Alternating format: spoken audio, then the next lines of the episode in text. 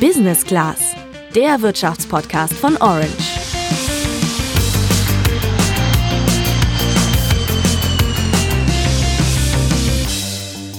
Zur allgemeinen wirtschaftlichen Bele Belebung und Bewegung haben wir uns überlegt, dass wir die Mehrwertsteuer für sechs Monate, das heißt vom 1. Juli bis zum 31. Dezember, bei dem Satz 19 Prozent auf 16 Prozent senken werden und für den gleichen Zeitraum den niedrigen Mehrwertsteuersatz von 7 auf 5 Prozent.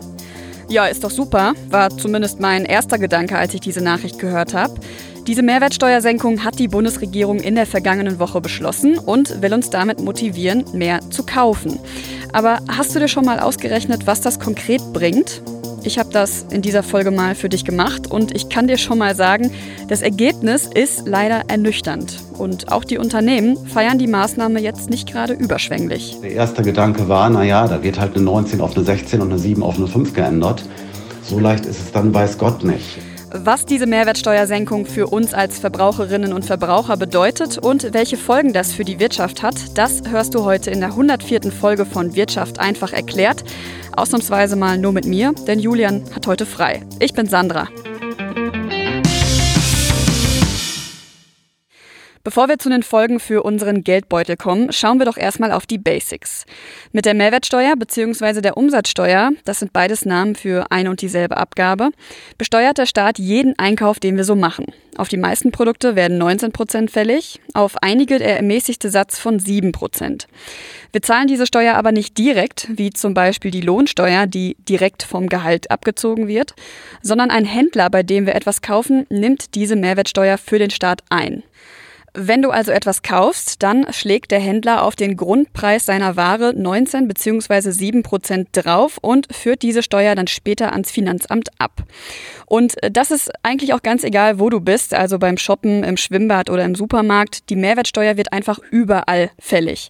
Und genau deshalb dachte ich mir dann auch nach der Ankündigung, dass die Mehrwertsteuer gesenkt wird, erstmal, Jo, cool. Dann wird ab dem 1. Juli für ein halbes Jahr erstmal alles günstiger und ich kann zum Beispiel beim Einkaufen Geld sparen. Genau diesen Effekt wollte die Regierung, die die Senkung beschlossen hat, natürlich auch erreichen. Das bedeutet, dass natürlich der Konsum angeregt wird. Das ist sozial sehr gerecht ausgestaltet, weil Mehrwertsteuer von allen bezahlt wird. Und wir hoffen uns damit eine breite Wirkung auch der Belebung für die Wirtschaft insgesamt. Also die Regierung will den Konsum und damit die Wirtschaft ankurbeln, indem sie diese Steuer senkt. Denn das ist ja jetzt in der Corona-Zeit auch bitter nötig, denn die Bürger haben in den vergangenen Monaten deutlich weniger Geld ausgegeben. Auch das kann man an den Einnahmen durch die Mehrwertsteuer ganz gut erkennen. Im Februar zum Beispiel hat der Staat noch rund 26 Milliarden Euro darüber eingenommen. Im März waren es dann nur noch rund 14 und im April nur noch 11 Milliarden Euro. Ein Einbruch um mehr als die Hälfte innerhalb weniger Wochen Wochen, das ist schon echt krass. Ja, und warum ist das Ganze so problematisch? Weil die Mehrwertsteuer für den Staat eben eine sehr, sehr wichtige Einnahmequelle ist. Das erkennt man daran, dass zum Beispiel im vergangenen Jahr 33 Prozent der Gesamteinnahmen des Bundes aus der Mehrwertsteuer kamen. In Zahlen ausgedrückt waren das 119 Milliarden Euro, die 2019 durch unsere Käufe auf dem Konto des Bundes gelandet sind. Wenn dich dieses große Thema Mehrwertsteuer mehr interessiert und du wissen willst, wann und in welchen teils absurden Fällen welcher Steuersatz gilt, dann scroll mal zurück zu unserer Folge 68, in der wir uns das Ganze mal genauer angeschaut haben. Selbst wenn sich eine Steuersenkung ja erstmal super gut anhört, gibt es auch bei diesem Vorhaben ordentlich Kritik. Der erste Kritikpunkt, den ich mir jetzt mal rauspicke, ist die Wirkung der ganzen Maßnahme. Dazu habe ich mal ein bzw. sogar mehrere konkrete Beispiele. Ich habe mir letztes Jahr im September das neue iPhone 11 gekauft und dafür habe ich damals 799 Euro gezahlt. Bei der geringeren Mehrwertsteuer von 16 Prozent, die ab dem 1. Juli gelten soll, kostet das iPhone dann nur noch 778,86 Euro. Käufer sparen also knapp 20 Euro. Nächstes Beispiel wäre eine Kiste Warsteiner. Die kostet regulär 14,99 Euro und wird aktuell noch mit 19 Prozent besteuert. Mit dem neuen Satz von 16 Prozent sinkt der Preis dann auf 14,71 Euro. Biertrinker sparen also 28 Cent. Gehen wir als letztes Beispiel nochmal an eine höhere Preisklasse.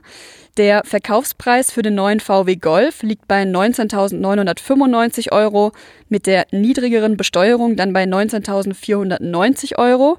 Also spart man sich da rund 500 Euro. Und ich weiß nicht, wie es dir geht, aber wenn ich mir diese Beträge anschaue, frage ich mich, bringt es das jetzt wirklich? Also ich ganz persönlich fühle mich dadurch jetzt nicht irgendwie animiert, in irgendwelche größeren Anschaffungen zu investieren. Ich habe zum Beispiel schon länger überlegt, ob ich mir ein neues MacBook kaufe, aber diese gut 50 äh, Euro, die ich mit einer niedrigeren Mehrwertsteuer dann sparen würde, die erleichtern mir die Kaufentscheidung nicht wirklich, weil das Ding dann einfach immer noch sauteuer ist. Aber lass mir am Ende gerne deine Meinung da, wie du das siehst. Ich habe mich jedenfalls erstmal an Dr. Stefan Bach gewandt. Er ist Steuerexperte am Deutschen Institut für Wirtschaftsforschung in Berlin und der sagt zu der Maßnahme Folgendes. Im Schnitt ist die Mehrwertsteuerentlastung natürlich nicht so groß. Wir rechnen im Durchschnitt über die gesamte Bevölkerung mit einer Entlastung von 26 Euro im Monat und auch nur dann, wenn die Entlastung wirklich komplett auf die äh, Verbraucherinnen und Verbraucher weitergegeben wird. Das wird ja wahrscheinlich doch ein bisschen weniger sein. Bei den reichen Leuten ist es natürlich ein bisschen mehr, weil die mehr für den Konsum ausgeben. Absolut die ärmeren Leute weniger. Ja, das heißt also, so insgesamt ähm, ist das eine durchaus spürbare, aber nicht so riesige Entlastung. Ja, es sei aber schon der richtige Impuls, sagte er, gerade mit Blick darauf, dass der Konsum jetzt erstmal Pause hatte in den letzten Wochen. Unterschiede in dem, was man bezahlt, spürt man aber schon, wenn die Beträge entsprechend groß sind. Heißt, wenn man sowieso schon länger vorhatte, sich einen Neuwagen oder eine neue Küche oder so zuzulegen und die finanzielle Situation das auch nach wie vor erlaubt, dann kann bald in der Zeit nach der Mehrwertsteuersenkung schon eine gute Gelegenheit sein, bei der man mehrere hundert Euro sparen kann. Als zweiten Kritikpunkt nehmen wir uns mal die Gefahr heraus, dass die Händler die Mehrwertsteuersenkung gar nicht weitergeben und wir als Verbraucherinnen und Verbraucher also am Ende gar nichts davon haben. Denn rein theoretisch wäre es auch möglich, dass das Unternehmen, bei dem wir einkaufen, die ausgezeichneten Preise gar nicht anpasst, aber statt 19 künftig nur noch 16 Prozent ans Finanzamt weitergibt. Würden alle Anbieter so handeln, dann würden die durchschnittlich 26 Euro Ersparnis, von denen Dr. Stefan Bach eben gesprochen hat, nicht bei den Verbrauchern landen, sondern die Unternehmen hätten das Geld als zusätzlichen Gewinn in der Kasse. Der Experte sagt dazu, ja, das hängt natürlich jetzt von der Wettbewerbssituation ab. Grundsätzlich, wenn der Konsum schwach ist, haben natürlich die Unternehmen, die Händler einen Anreiz, das dann tendenziell weiterzugeben. Und man muss natürlich auch sehen, auch das wurde ja so ein bisschen in Kauf genommen, dass jetzt, wenn dann der ein oder andere Händler das einbehält, insbesondere die Einzelhändler, die vom Lockdown sehr stark betroffen waren oder auch die Restaurants, ne, da hat ja keiner was dagegen, wenn die da einen größeren Teil dieser Mehrwertsteuersenkung einbehalten. Äh, die haben ja wirklich viel Geld verloren und stehen teilweise kurz vor der Pleite. Also das zum Beispiel würde ich persönlich auch so sehen, denn bevor mein Lieblingsrestaurant komplett schließen muss, dann soll es lieber die Mehrwertsteuerersparnis einbehalten. Aber wir wissen natürlich auch, dass es genügend Menschen gibt, die jeden Cent zweimal umdrehen müssen. Und bei solchen Menschen kann ich mir dann schon vorstellen, dass die auf spürbare Preissenkung Wert legen und auch darauf achten. Dr. Stefan Bach nennt noch einen Aspekt, nämlich, dass auch die sagen wir mal, die Händler und die Unternehmer, die gar nicht äh, von der Krise betroffen sind oder im Gegenteil sogar eine stärkere Nachfrage äh, jetzt äh, haben, zum Beispiel Online-Händler oder der Lebensmitteleinzelhandel, auch die profitieren natürlich von der Steuersenkung. Da ist es dann die Aufgabe der Öffentlichkeit und der Verbraucherschützer, hier darauf zu drängen, dass zumindest einen großen Teil oder dass diese Mehrwertsteuersenkung auch möglichst weitgehend weitergegeben werden. Der eine oder andere Lebensmitteleinzelhändler hat ja auch schon angekündigt, dass er das machen wird. Also ich habe mir nach meinem letzten Einkauf mal den Kassenbon aufbewahrt und äh, da ich eh immer die gleichen Lebensmittel in immer dem gleichen Supermarkt in Düsseldorf kaufe, bin ich mal gespannt, ob und wie viel ich wirklich merklich sparen werde. Ein anderer Gedanke von mir war, jetzt entgeht dem Staat ja, wie eben schon angesprochen, jede Menge Geld. Und die Mehrwertsteuersenkung ist ja nicht alles, denn die Regierung gibt noch viele weitere Milliarden aus, um die Wirtschaft aus der Corona-Krise zu retten. Nur irgendwann muss dieses Geld ja auch mal zurückgezahlt werden. Das ist natürlich schon eine gewaltige Belastung. Andererseits können wir uns das ja momentan erstmal leisten oder wir können es finanzieren, weil die Zinsen nach wie vor sehr niedrig, sogar negativ sind. Das heißt, es gibt in dem Sinne keine unmittelbare Belastung der Staatsverschuldung. Längerfristig natürlich schon, weil man weiß eben nicht, wie das so weitergeht mit den Niedrigzinsen oder auch das Wachstum könnte äh, sich verringern. Ne? Da spricht schon einiges dafür, dass man das mittel- und langfristig dann doch wieder refinanziert, so wie es die Schuldenbremse vorsieht. Und das bedeutet natürlich, klar, also entweder müssen dann ähm, die Staatsausgaben gesenkt werden, na, was dann auch der eine oder andere merken wird. Na, das führt natürlich auch dann zu, zu Belastungen äh, für, die, für, die, äh, äh für die Wirtschaft und für die privaten Haushalte oder eben äh, Steuererhöhungen. Gab es ja auch schon Vorschläge, Stichwort Vermögensabgabe oder dass man die, die, den Spitzensteuersatz wieder anhebt. Also in einem Satz zusammengeführt, es ist schon ziemlich wahrscheinlich, dass wir dann irgendwann an anderer Stelle wieder ein bisschen mehr an Steuern an den Staat zurückgeben müssen. Wen das dann aber wie hart trifft, das lässt sich jetzt natürlich noch nicht sagen. Jetzt habe ich ja eben schon die Anbieter angesprochen, die die Ersparnis ja theoretisch einfach selbst einbehalten könnten. Ich habe dazu mal mit einem Unternehmer gesprochen und zwar mit Tobias Schonebeck. Er ist Geschäftsführer von Schäffer in Osnabrück. Das ist ein sehr traditionsreiches Kaufhaus, in dem man jede Menge verschiedene Produkte für den heimischen Gebrauch kaufen kann. Insgesamt 60.000 Artikel hat das Kaufhaus im Angebot und genau das wird jetzt auch zu einer gigantischen Herausforderung für den Geschäftsführer und für seine Mitarbeiter. Denn für so gut wie alle diese Artikel müsste ja ein neuer Preis ausgewiesen werden. Also ich kann für uns sagen, wir haben ein Riesenproblem ähm, mit der Situation erstmal technisch, organisatorisch Marketing umzugehen. Ähm, der erste Gedanke war, na ja, da wird halt eine 19 auf eine 16 und eine 7 auf eine 5 geändert. So leicht ist es dann, weiß Gott nicht. Tobias Schonebeck sagte mir, dass er diese Maßnahme erstmal ganz generell begrüßt, weil es eben demokratisch so beschlossen wurde und er sieht es jetzt eben als seine Aufgabe, das jetzt auch so umzusetzen, dass die Ersparnis beim Verbraucher ankommt. Es gibt aber einige Umstände, die ihm das erschweren. Warum? Dafür hat er dann auch ganz einfache Beispiele gebracht. Wir haben das ganz große Problem, eben die Steuersätze zu vervielfältigen in einer Form, dass beide parallel funktionieren.